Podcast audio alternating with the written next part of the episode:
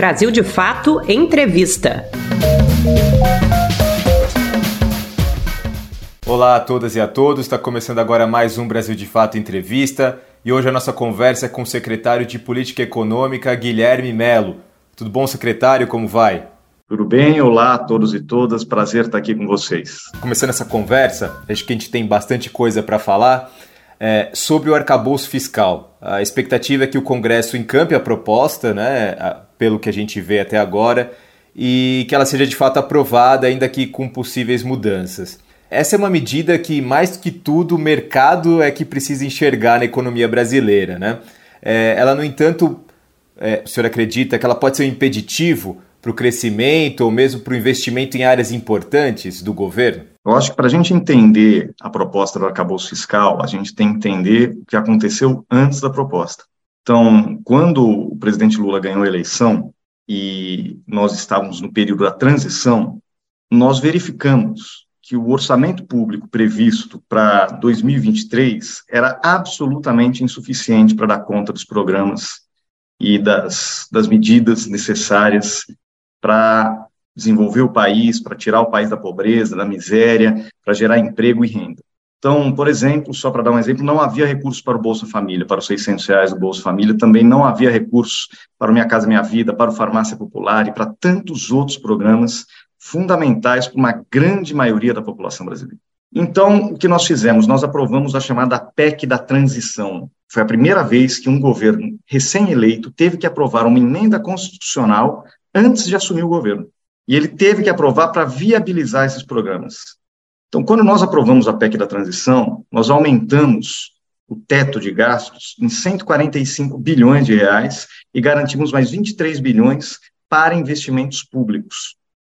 Então, desses 145, é onde é, nós viabilizamos o Bolsa Família, o novo Bolsa Família, o novo Minha Casa Minha Vida, o novo Mais Médicos, programa de aquisição de alimentos, o aumento real do salário mínimo, a isenção de imposto de renda para quem ganha até dois salários mínimos e tantas outras medidas que estão sendo e continuarão sendo anunciadas ao longo desse ano para promover crescimento, para promover emprego, para distribuir renda. Então, essa aprovação nos colocou num patamar onde o desafio agora é você sustentar e fortalecer gradualmente cada um desses programas. Né? E é isso que o novo arcabouço fiscal faz, porque ele permite o crescimento do gasto público, viabilizando um fortalecimento gradual é, dessas e outras medidas, mas, ao mesmo tempo, colocando um limite máximo para o crescimento que viabiliza também o país sair do déficit primário previsto para esse ano de 2% do PIB, para nós voltarmos a ter superávit primário. Muitas pessoas vão perguntar, mas por que é importante ter superávit primário? Bom, fundamentalmente, porque o superávit primário, ele é um dos fatores que ajuda a estabilizar o endividamento público. E quanto mais dívida pública, maior o volume que o Estado gasta com juros. Hoje a gente já gasta um volume muito elevado de juros, não só porque a nossa dívida pública é maior do que no passado recente, hoje ela está em torno de 74% do PIB, mas também porque a taxa de juros hoje é muito alta, é, uma das, é a maior em termos reais do mundo. Então, o Estado brasileiro transfere, na forma de juros, 7, 8% do PIB, que é muito mais que qualquer Bolsa Família, qualquer programa de transferência de renda. Então, é importante estabilizar, em algum momento, é, reduzir essa dívida pública, até por motivos distributivos, para nós para também permitir uma queda da taxa de juros, para nós gastarmos menos com juros e podermos fortalecer cada vez mais os programas sociais. O senhor acredita que a aprovação vai se dar nesses termos? Eu acredito que o, o processo que foi feito ajuda muito no debate. O que, que eu estou querendo dizer com isso? Muitos jornalistas, inclusive, vieram me perguntar e até querer fazer reportagens sobre sobre como nós fizemos para o arcabouço fiscal não vazar. Porque você sabe que a maioria dessas propostas acabam vazando antes da hora, quando elas ainda não estão nem prontas. E isso foi muito importante, é, porque nós tivemos tempo de fazer o rito correto da democracia. Nós começamos a elaborar dentro do Ministério da Fazenda, fomos apresentar para o restante da área econômica do governo a proposta, apresentamos para a ministra Simone Tebet, para o ministro Alckmin, para a ministra Esther, apresentamos também para o presidente do Banco Central, vamos, olha, é nisso que estamos pensando, recebemos sugestões, depois apresentamos para o presidente da República, claro, que é quem chancela e decide, mas também apresentamos para o presidente da Câmara, o presidente do Senado e depois para os líderes das duas casas. Esse processo fez com que as pessoas participassem da elaboração e do debate sobre o novo arcabouço fiscal. Então, agora que ele chega formalmente no Congresso na forma de um texto, ele já está um bocado mais amadurecido, ele já passou por várias rodadas, né, respeitou as casas legislativas, que são, em última instância, quem analisa, emenda e vota o projeto, e também é, passou pelo crivo depois do debate público da sociedade. Então, eu acho que é um projeto que está bastante amadurecido. Claro, o parlamento sempre é soberano para fazer as suas sugestões, as suas emendas, e nós discutiremos cada uma delas. Nós estamos aqui convencidos que vai ser uma tramitação rápida e que o desenho do arcabouço será preservado, a concepção, a ideia. Claro que você pode ter ajustes de parâmetros, mas a ideia é o que mais importa e eu tenho certeza que ela foi bem aceita, tanto no parlamento quanto na sociedade. É um rito que realmente facilita o processo. É, pegando um gancho da, que o senhor respondeu na pergunta anterior, é, tem um outro movimento que tem sido escrutinado pelo mercado no Brasil, que é a relação dívida-PIB do país. Né? Hoje ela tem 73%, mais ou menos, e que é muito menor que muitos países desenvolvidos, como Estados Unidos e Japão, por exemplo. É, por que, que a gente fica atado a essa discussão aqui no Brasil, secretário? Bom, tem uma diferença importante, algumas diferenças importantes, claro, entre as economias centrais, que a gente chama desenvolvidas, e o Brasil, que é um país em desenvolvimento. Primeira diferença importante é que eles têm o que nós chamamos da moeda mundial. O dólar é a moeda que é desejada pelo mundo inteiro. O ien também é uma moeda que nós chamamos uma moeda central, né? É, e isso faz com que eles tenham mais liberdade de fazer política econômica. Esse é o grande debate da economia monetária internacional desde o pós-Segunda Guerra Mundial, quando, para quem não conhece essa história, uma história que os economistas conhecem razoavelmente, mas a maioria das pessoas não conhece, o Keynes, que era um economista britânico, propôs a criação de uma moeda internacional. Não seria a moeda de um país, não seria a moeda do mundo, seria uma moeda internacional gerida por, pelo conjunto das nações. Mas naquela época os Estados Unidos, que era que era um grande vencedor da Segunda Guerra no sentido da hegemonia, certo? E eles colocaram o dólar como moeda.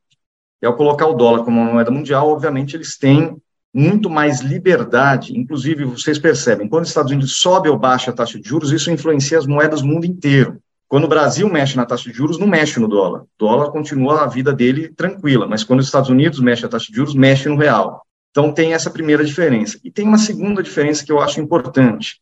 No caso brasileiro, o custo da dívida pública é muito alto. Mais do que o tamanho, mais importante do que o tamanho. É verdade que nós temos dívidas menores do que os países desenvolvidos em geral, e dívidas um pouco maiores do que os países em desenvolvimento em geral. Então, a nossa dívida está entre a dos países desenvolvidos e a dos países de desenvolvimento, está aqui no meio. O problema não é tanto o tamanho, é que ela custa muito caro, porque as taxas de juros no Brasil são muito altas já há algum tempo. E isso faz com que se pague muitos juros e essa dívida acabe crescendo de maneira até descontrolada com o tempo. Quando essa dívida cresce muito rapidamente, os investidores nacionais e internacionais, porque eles realmente acreditam que isso é um problema, eles acabam cobrando um prêmio, um, cobrando juros maiores para comprar a dívida pública brasileira. Então, quanto mais rápido a dívida cresce, maior acaba sendo o prêmio que os investidores cobram e, portanto, maior a taxa de juros, e aí é uma bola de neve, mais rápido a dívida cresce. Então, é importante que nós estabilizemos em algum momento a taxa de juros. Só para lembrar, no governo Lula, nos governos Lula, a dívida pública, ela caiu, não foi só estabilizada. Né, ela se reduziu significativamente, inclusive com o pagamento da dívida externa e acumulação de reservas cambiais, que fizeram com que a dívida líquida brasileira caísse muito rapidamente. Então, nesse momento, nós não estamos falando nem em redução da dívida pública, como foi no passado. Nós estamos falando em retomar o crescimento econômico, a geração de empregos e renda, e, ao mesmo tempo, estabilizar a dívida pública. Como?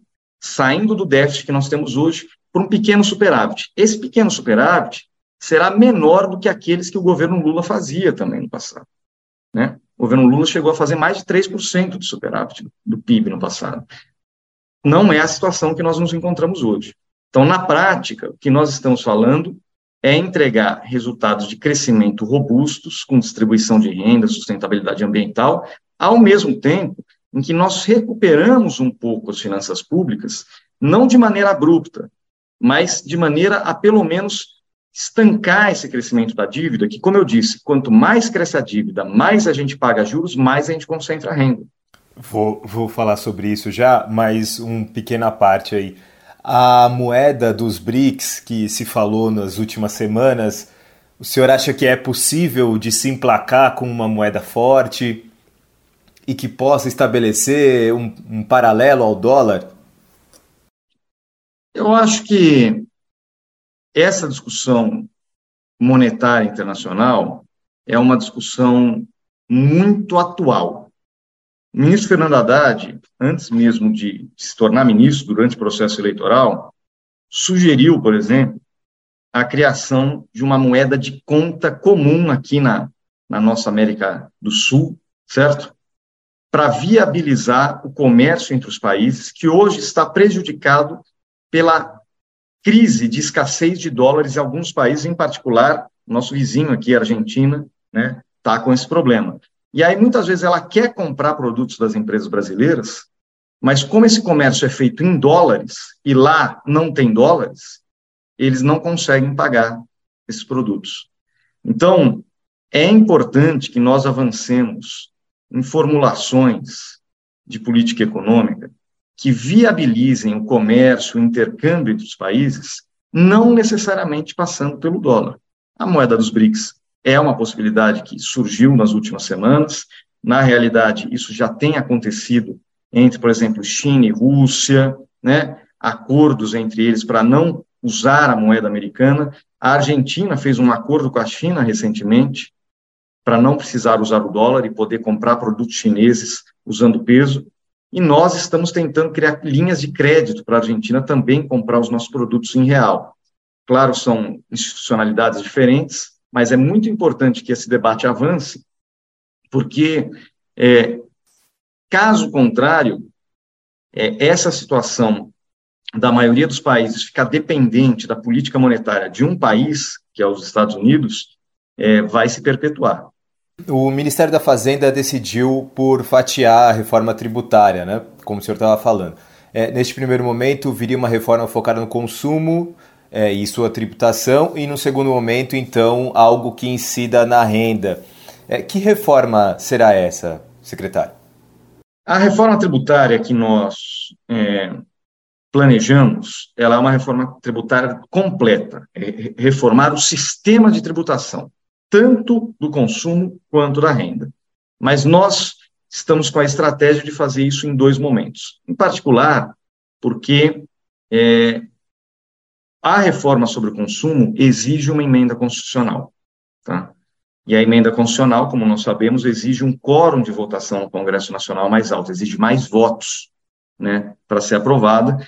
Então, nós estamos avançando, é, nós acreditamos que até a metade do ano nós vamos conseguir é, aprovar uma reforma sobre o consumo que tem um potencial de aumentar o crescimento do país em mais de 10% nos próximos 10 anos, quer dizer, é um, uma elevação do ritmo de crescimento do país só pelo fato de nós racionalizarmos o sistema, de nós é, colocarmos, retirarmos é, os fatores que tiram competitividade das nossas empresas. Por exemplo, hoje nós taxamos exportação, hoje nós taxamos investimento, coisa que os outros países não fazem. Então, isso tira a competitividade das empresas brasileiras que deixam de investir e gerar emprego aqui. Então, só de corrigir isso, nós vamos melhorar já o potencial de crescimento da economia brasileira.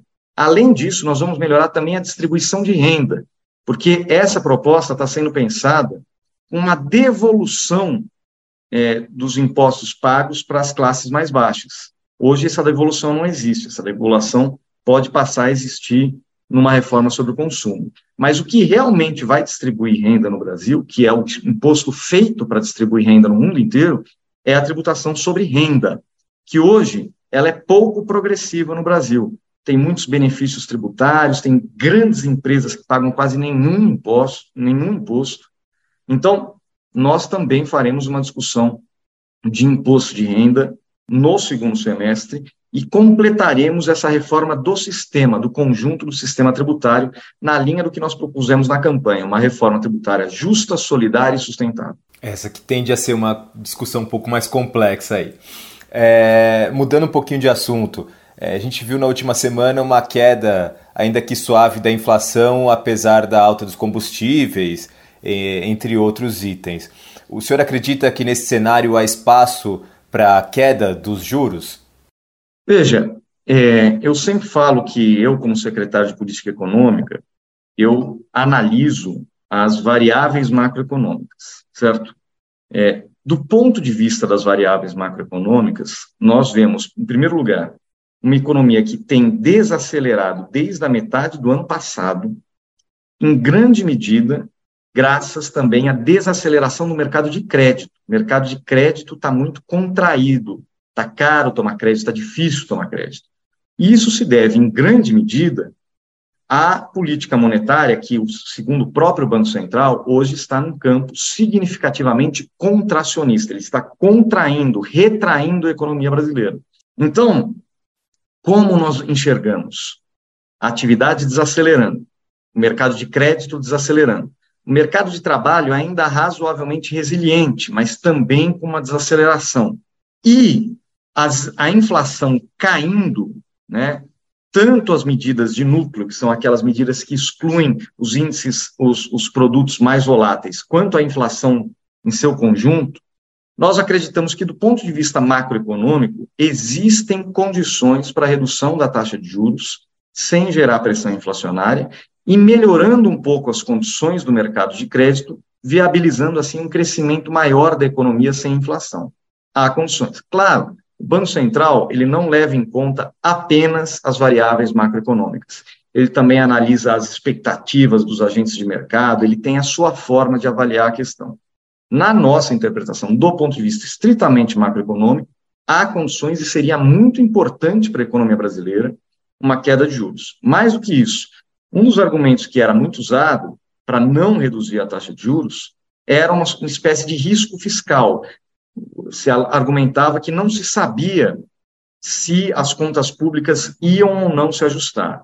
Agora, depois de quatro meses de governo, depois do anúncio, dos diversos anúncios que nós fizemos de recuperar, recompor as bases fiscais do Estado, né, retirando privilégios, recuperando a arrecadação pública, e, ao mesmo tempo, a proposta do arcabouço fiscal, que aponta para uma recuperação da sustentabilidade da dívida no médio prazo, depois dessas duas, desses dois fatores, esse risco fiscal também se dilui, não existe mais, ele é, é, é muito minorado, e, portanto, também por aí cria-se condições para a redução da taxa de juros. Mas, claro, essa é uma decisão da autoridade monetária que não compete a mim como secretário de política econômica é, opinar e participar.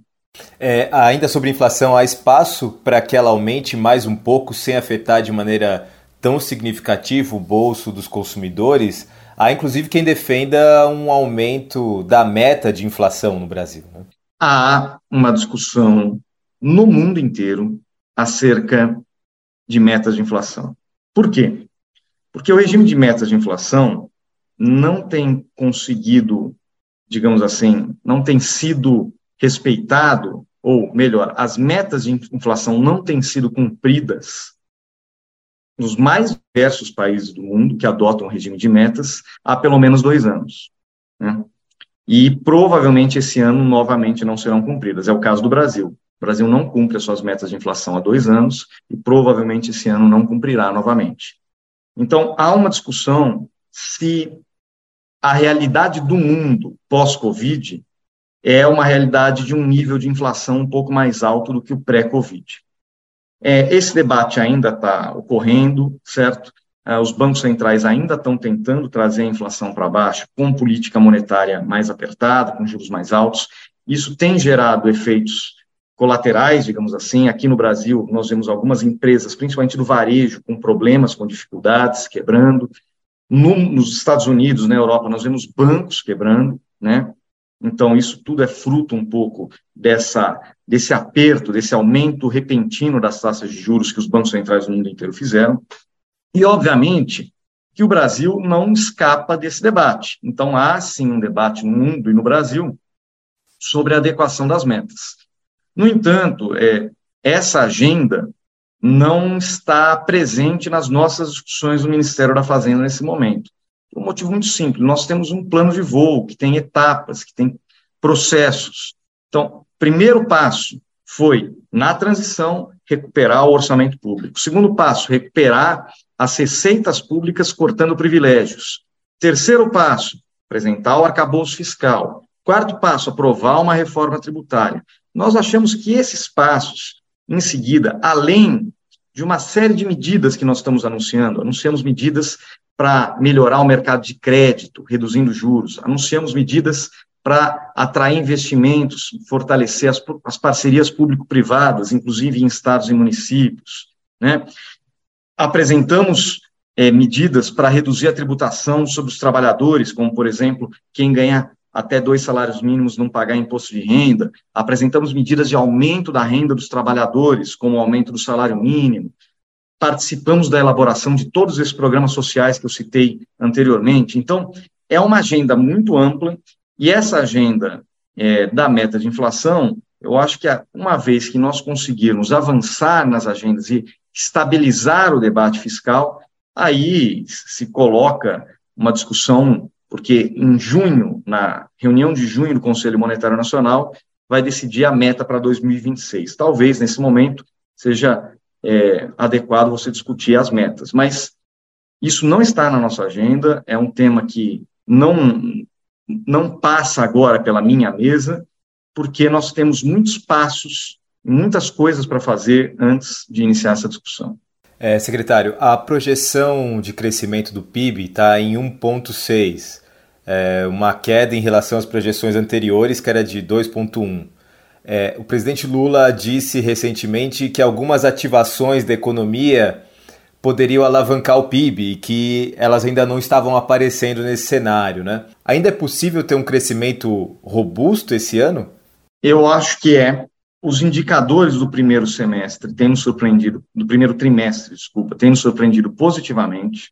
A agricultura tem vindo muito bem, saiu um dado dos serviços também veio um pouco melhor do que a gente esperava, bastante melhor, na verdade, do que a gente esperava.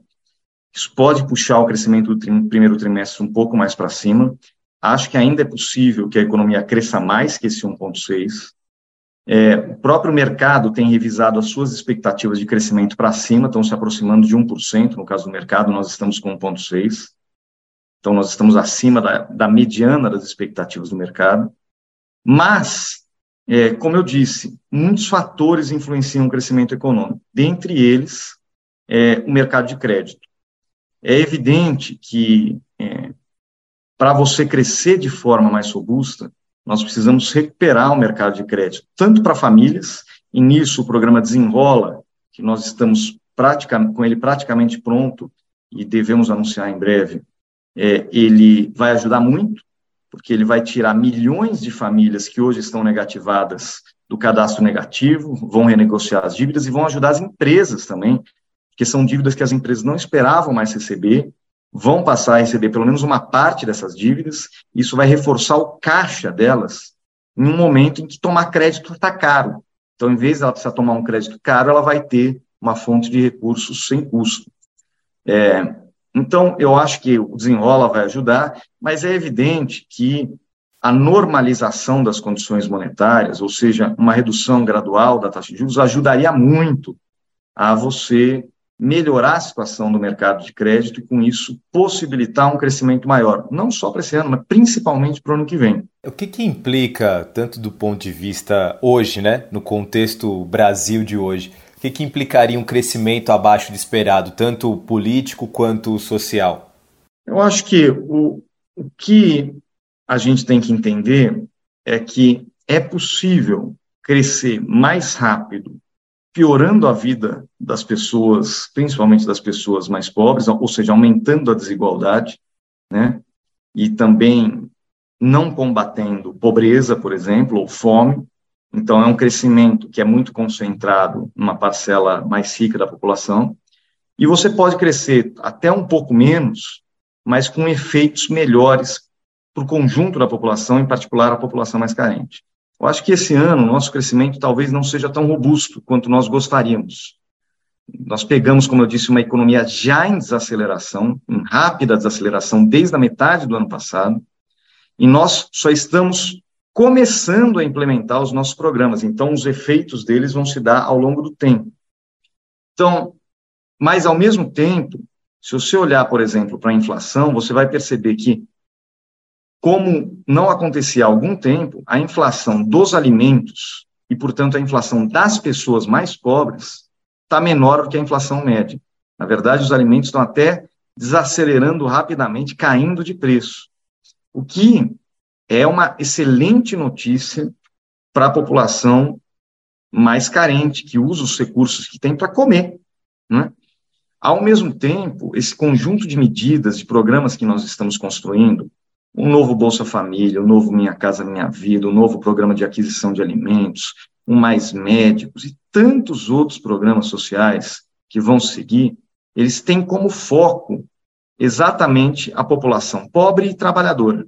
Então, aumento do salário mínimo, isenção de imposto de renda, tudo isso aumenta a renda disponível né, melhora a qualidade de vida dessas pessoas. Então, mesmo que a gente não tenha o crescimento que nós gostaríamos de ter nesse primeiro ano, nós achamos que no ano que vem vai ser um crescimento muito mais forte do que esse ano, né? mesmo que não tenhamos um crescimento forte, tão forte esse ano, nós achamos que, do ponto de vista da qualidade de vida das pessoas, em particular dos trabalhadores, das trabalhadoras, das pessoas mais carentes, nós vamos ter um avanço significativo que vai se gradualmente se concretizar, se materializar e transformar o Brasil nos próximos anos. Secretário, muito obrigado. Tem muita tarefa pela frente, né? Muito obrigado por essa conversa, viu? Eu que agradeço, obrigado e obrigado a todos os espectadores. E a você que nos acompanhou até aqui, também muito obrigado. Na próxima semana voltamos com mais uma entrevista. Tchau, tchau. Você pode conferir mais conversas como essa no YouTube, Spotify, Deezer e outras plataformas do Brasil de Fato. Direção e entrevista José Eduardo Bernardes. Coordenação de jornalismo Glauco Faria.